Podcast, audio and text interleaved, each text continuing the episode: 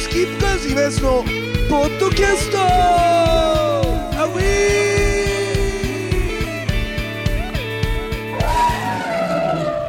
さあというわけでございましてね、えー先週に引き続き、えービッグノーズマの生産、えーつまりですね今はですねアレンジャーの生産でございますね、えー今回は武藤誠司さんのお宅にお邪魔して、えーいろいろとですね音的なことも取らせていただいた上で、えー7月22日に行われます行われます下北沢、えーラプソディでこの下北沢ラプソディが埋まらないと、えー誕生日もね10日後でございますから俺も52歳になりますからね皆さんね、えーぜひともですねここは満員できるように、えーよろしくお願いしますということでございますさあということでございますけどもね、えー先週も予告いたしましたが、えー19歳か19歳の頃に聖さんの家に遊びに行って、えー暴走族が隣に住んでたので暴走族の、えー旦那さんが、えー始まってんのそうです始まってます 早っあの駆け込みに来るっていうあの音源が見つかったみたいです奇跡ですよねこれねということでせいさんあの今週もよろしくお願いします、あよろしくお願いします、ねえこれ何分番組なんですか大体20分ぐらいで20分番組でも大体20分いかないぐらいで終わるんだけどせいさんの先週の盛り上がっちゃってああ25分ぐらいありまし5た分ぐらいですかうんえー、でもこれ出すのやっぱ後半の方がいいんじゃないのだよねあでもそうですねでもそうやって考えると、生産的にこうアレンジャーになった時って、うん一発目って何やったの仕事ー一番初めうん一番初めは、えー、と声優さんの中川明子さんって方へえそれはソニーの方だったんですけどはいはいはそれをやったのが初めいえそれ誰の声とかやったのてえっ、と近代一少年の事件簿おおおのえっ、とあのみゆきちゃんだっけあのへえはいあえのその人の CD をそのうん当時今もあんのかわかんないけどそのボイスドラマみたいなあああいう CD がこうそっかうん、当時なのかな、あいやでも今でもあるでしょあんのかなうんわかんそれない俺なけどんかそれが初め数年前っていうか結構前だけど、うんなんかそのボイス CD のうん大人気みたいな人のうんオフ会みたいなの司会やったことあるうーんすごいねねいろいろやっあてんのよねでもあるんだねう今でもん、わかんないけどあんんのかなわかんないけどそのドラマでその劇版みたいなそあのードラマの中のラジオの中うん、でまあそのドラマの中でも、えー最後にこうエンディング曲みたいなそれが一番初めのアレンジっすえでもそのそれって別にそのラジオドラマ的な効果も入れるとかそういうのはないんでしょいやまあそういうのも含めてうん含めて、へえだから最初に来たオファーがだから30曲ぐらいだったから、うん、えそでれ何分もんなのだから CD に入るやつだから60分ぐらい、ええうんすごいねでこのシーンでこのシーンでみたいなさ全部指定があるでしょうんこのシーンででこうそれをやってみたいな感じそう優しい曲とか、うん、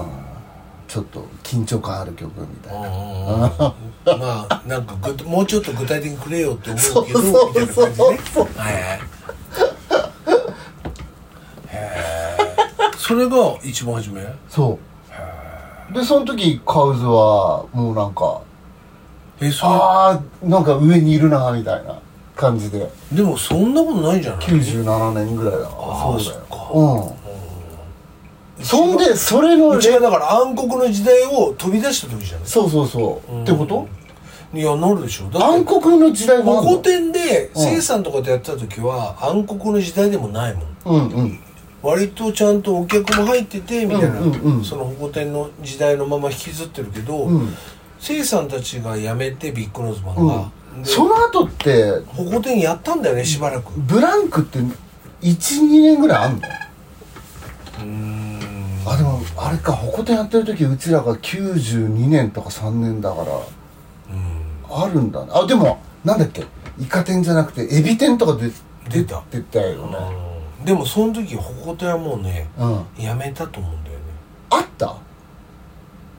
あそこってなんか規制されてもう保護店じゃなくなっちゃったみたいそなれはね結構後なのあとかうんだから、んもうもうやめよっかみたいな感じになったんだよね、うん多分誰が言い出したのでももういい加減そういう感じじゃないっていうのが多分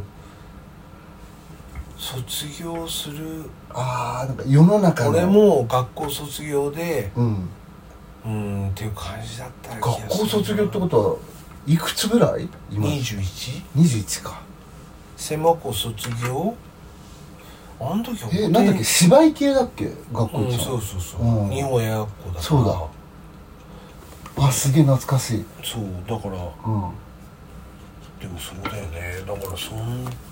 あれいつまでやってたんだろうね二十歳ぐらいまでじゃないでもその時対バンとかって誰だったのいやいないいないいないいないんだえじゃあ機材も全部借りてうんでもほらノウハウはあるから、うんそうだよねやってたかみたらいねな感じでうんでも本当、うん、ああでも22ぐらいまでうん定期的じゃないけど、うん不定期でやったの、うん機材があるからっつってあやりたいという千葉の後輩とかと一緒にやったことがあったような気がするなそっかそっかあじゃあこう対バンとかもこうランダムになんだろううんああっていうのがあった気がするなそうそうそれでなんだっけあのうちのバンドの瀬野くんがコンテストとかでドラムをはいはいはいはいとかあったよねあったあったあったあったあれもあそうれだってメジャー前だよねめちゃ前うん下北だっけあれライブあれは下北だね多分屋根裏じゃない、うんで塩崎さんっていう当時のドラムが辞めて、うんで困ってた時にでコンテストは受かってんのようんうんでどうするってなった時に瀬野さんに頼んだそうなんだ辞めちゃったからさそっかそっかそれだけたた叩いてくれみたいなことはできなかったんだいやそういう性格の人じゃないんだやめてほしいって言ったのこっちなんでそうなんだ今安なのうんだからメンバー全員あそうなんだだからそれがあってそういう揉め事があってビッグノーズマンサイドはあの塩崎さんとか結構好きだったんでああ おーなんか「えー、やめちゃうの?」みたいな寂しいみたいな感じだったんだけどあったんですねそういうあったんですよあそそうっすよね人間関係にうなりますよんねだからもうはっきり言えることはうん性格が合わない性格ね、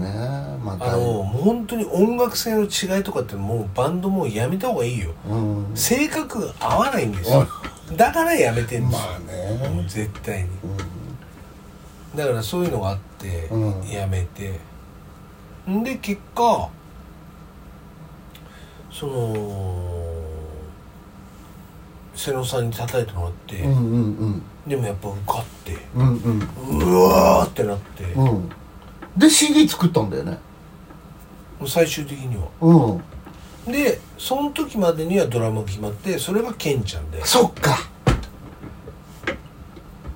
それのなんかこう CD お披露目の時に今井さん遊んだ遊んでバンドやったんだよねゆうやんベースでああやったギグアンティック俺がバイトしたとこあうん今のギグアンティックですね、あうんまああれで古谷の角角とかやったんだよね古谷の角ってなんだっけ古谷の角っていう歌を作ったんですよあなたはあ作ったかもあ覚えてなかったそれをライブでやってんですよゆうやんベースで俺ギターでえうんそうだっうんけえそれ音源あんのえーまあ、それも探せばあると思うえうんマジでうん、うん、風呂屋の角曲がってだよ覚えてんじゃんうんうんあそうそうそうそうそうそうそう銭湯があったんですよえ何自分が住んでるとこははでその風呂屋の角を曲がったとこにうん、うん好、きな子がいたわけじゃないんですけどはでもそこの道が好きであへえ一人暮らしうんだって10代だかああ、別に銭湯に通ってたわけでもないらたまたま風呂屋の角曲がったところに、のうん、うん、は自分の町に帰るところなんですよ、いはいはいなんか多分親父とかと一緒に行ったのかへな、それえで覚えててみたいいいねなんか、うんなんかその切り抜きがね歌になってんだよねなでもなんか俺多分あの頃から、うん結局書いてることが変わってないんだよねでもなんかね表現としては変わりましたようんなんかリリアリティっていうかあの神田川みたいな感じじゃないんだよねうーんうんそうそうそうなんかもっとほわんとしてるそうそうそう詩だったんだよねそうそうそうんそれはすごい印象に残ってんだけどあそれも探しとくわじゃええああんのああるよもちろんうんっていうか瀬野さんうんビッグノーズマンチームにびっすげえびっくりするのは、うん人のことよく保管してるなみたいないやまあねやっぱ関わりあるだって瀬野さんがうんあの俺の あの今井新聞を印刷するってなった時俺当日「んやめろ!」っていう大騒ぎになりましたけどほんとびっくりしたそれは持ってるでしょすごいなうん意外とそのビッグノーズマンサイドはあれだろうねそのおオタク気質っていうのうんちゃんとこうふ管理とかでもなんかすごいなんかありがたいなと思うけど瀬野さんとかと話すと瀬野さんがすげえいつも褒めてくれるんですよねそのむったくそ暴れてた、うん一番やばかった時の酔っ払いのうん俺を、うんうん瀬野さんあんま怒んないんですよねまあ面白かったからねみたいな、そうだよねうんって言ってくれるのはうん本当ありがたいなっていうまあせいさんもそうだけど、うんそうだなだから皮肉なもんだなと思ってあの時に一番俺が酔っ払ってて暴れてる時に、うん俺帰るっつって帰ってた久保園が今一番俺に接近してるっていうのが一番皮肉だなと思いますいやいやいやいや久我も忙しかったんじゃないの、うんどうやってビッグノートマン抜けようとかすごいナイスフォロー だねだよねまあだからその後でもねちょくちょくあの個人的にはカウズのお手伝いとかさうんなんかこう要所要所でさせてもらってたりうんううんんうんそうだよね、うんなんかなんか不思議だよね、なんかバンドがそのどうしてあそこでビッグノーズマン開催しなきゃいけなかったのかとかああまあねその結婚問題みたいなそう、うんとかもあるしやっぱりだからなんか運命的なものを感じてしまうよねまあねだからその10代20代ぐらいの時一緒にいる人っていうのはねやっぱずっとこうの残る人ではあるよねなんかわかんないけどどうだからなんでみたいなことを多分いっぱい思う人いっぱいいるかもしれないけど、その先に腐んないで頑張っていくと先があるっていうことをうん、うんちょっと思いたい、ああうそうっすねん、なぜうんそのじゃあ簡単に言うと神様ってものがいて、うん神様がじゃあそこを解散させるとかあー何かがあったとしたら、はいやっぱそこで意味があったんだなっていう気するもんねすげえ今スポットキャスト深いうん深いね深いねだからくだらないから深いんでしょうねああなるほどねいやでも本当なんか思う時あるんですよねうんなんかね本当ねかすってんな一杯っていうそういうののがあるよね本当ね証明される瞬間があって、ううんあのうちのメンバー絶対ないんですけどうん多分一個もないと思うんですよなことないっすいやよ、本当にないと思うんですようん、もう本当にデビューで全てがグワッとつながるっていう瞬間が本当にあって、もう怖いぐらいに、んあって俺死ぬのかって思ったんですよあー20代のうん時でまず1個目が、うんえ TBS ラジオに出たんですよ、うんたまたま「はい古典」でブログしたらなんうんか「ちょっと話貸してくれる?」なんつってでその人がえー、っとあの人なんだっけな名前ちっちゃい人なんですけどわかんねえよすごいいい人なんですようんで名前出てこねえんだその人がまあえーっと年だね年 ですその人がうんなんかすごくいいいいねって言ってそれが「少年クラブ」だったんですよおおでその時に「ああありがとうございます」っつって、うんで実はさ TBS ラジオで番組やんだけど出ないんだっつってうん「いいんですか?」なんつってうんもうすげえ適当なノリなんですけどあのちっちゃい人なんだっけなそれ名前覚えてないの失礼じゃないいやなんだけどいやすげえさっきまで絶対覚えてたんです けどでもねプッと脱ぎちゃうんですよねうん年だねうんです今いくつ51ですもう7月で2位ですあんま変わんないんだよね年だって1個上でしょ先生そうだね、え俺今53だからそうそうそううんえもうなっちゃったんだなったああそういうことかうん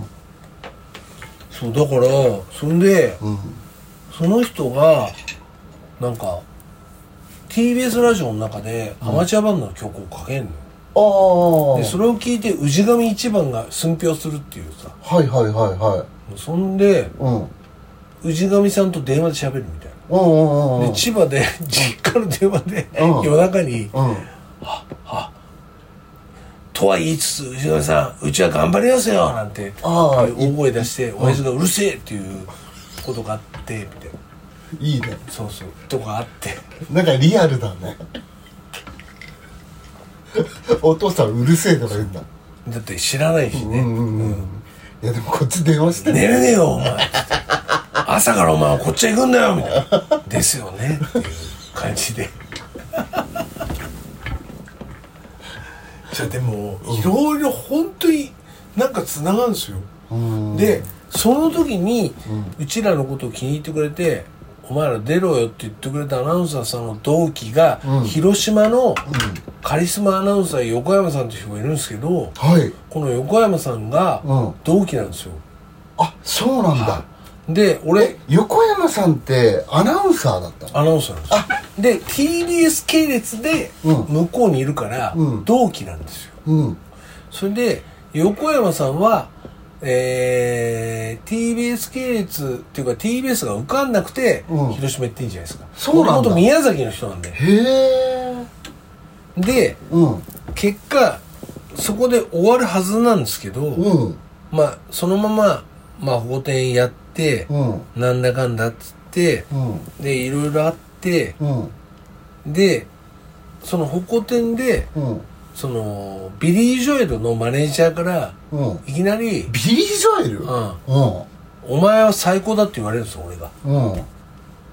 でお前のことが超好きだっつって俺うん抱きしめられて、うんで日本人外人外人外人もちろん、うんうんうんでいやいやありがとうっつって俺も抱きしめるじゃないですか、うんで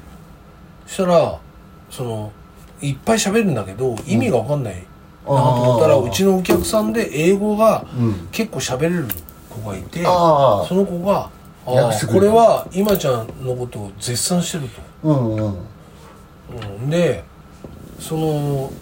ビリー・ジョエルの「東京ドーム来い」とっほうほていうわけですよううんはあってなってうんでチケットを渡すっていううんでそしたら東京ドームのおそらく中心のうんど真ん真へえええー、嘘ーんってなっプレミアムアリーナみたいな、はてなってうんうんだから俺はビリーのマネージャーだうんでうんビリー・ジョエル本物ビだったリー・ジョエルでしょってうん言うわけ、うんだから言ったらビリー・ジョエルうんあー俺スティーさん、おー最高っつってもうすげえ笑うわけよ向こうああハッピーネスワールドうん俺高校の,、うんあのリーダーの授業で、うんオネスティを聞くっていうがありま した。オーレシーうだからあの曲はものすごい、うん、名曲だよねいや、好きだし、うん思い出があるんですよ。うん学校遅刻して相対ってくる時の廊下の感じがすごい思い出すた、オーレシーが流れてる ね、うんそうそうなうんので超好きだとうんででドーム行ったんだどうももう行かせてくれとうんしたらただ来るだけじゃ嫌だって向こうが言うんですよほで訳すからほらううんうそん彼の女がねうん俺の彼女じゃないでも分かる分かる分かるそれは分かるんですよ今こうこうちょっと歯が出るから今いたって言ってって言われたんだけどそういう細けいとこそう言いううのいいよね、うんそれで言われてうんでまあとにかく来てくれってうんうん言ってると、などこにって言った楽屋だとおー楽屋ビリのそううんうんで俺の名前を出せうんとだからそしたら一発でこれうん本当って、うんなんでしょう、うんじゃあ分かったこれは俺取っとくとうんということでチケットを財布入れるわけですようんそしたらお前にはこのステリーいないのかって恋人だるわけスあテリあーはいはいはいますいまあまあカップルで恋みたいなうんじゃあお前の彼女にもああやるビリーを見してやれああおーレッシー これフレーズ大丈夫なのそうです大丈夫ですそれはあの俺がうん適当に歌ってるわけだからねマジうんじゃあちょっとでとも先輩に超ファンがいたから、うんうんあと2枚くれああなるほどねその人もそういう誘誘いたいとマジっつってうんうんさすがマネージャーっつってうん4人分うんうんえーっとそううんであそういえばと思って近所に超好きな人いたってその人が俺ビなんリかーのファン多いでしょだってギターもらったなみたいなうんうんのがあってうんじゃあもう2枚くれ6 6番枚うんくれて、うんでありがとうございました、これっていうことになどっうてどういう展開になんだこれね、うんうんなったの、うんそんでうんしたら向こうが「お前ボンジョビ好きか?」って言うわけようんボンジョビは好きだったけどうんうがうがううだからリオンプレイヤーぐらいかななんてうがうがうう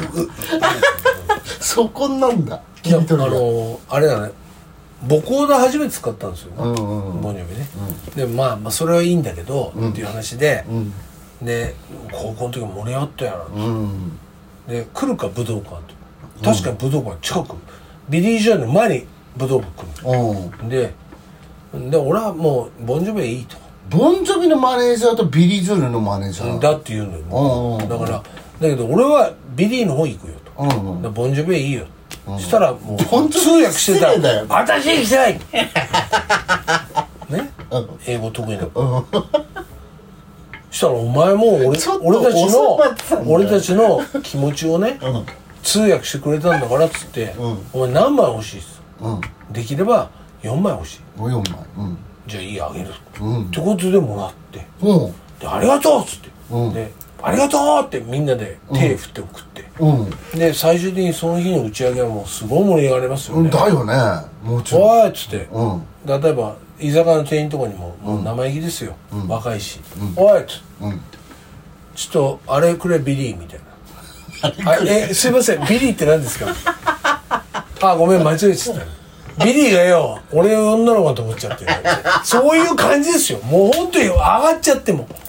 上がりにも上がってる。もあうおかしい。絶好調っすね自分がおかしくなった。うんねそういう感じ。おって言って俺せいみたいな感じになって。おおだとおねしになっちゃうのねあっつあっぴゃんがーみたいなそういう世界になっちゃったぐらいの盛り上がり。うんうんでも、それで、えーうちのちょっとこういう子がボンジョビ行った時に、うんうんえー電話かかってきましてうん「今ちゃんと、うんえー電話変わります」はいって電話変わられてうん「えー何どうした?」って、何ジョン・ボンジョビが出たとかうん、ってだったらいいよねうんだから何何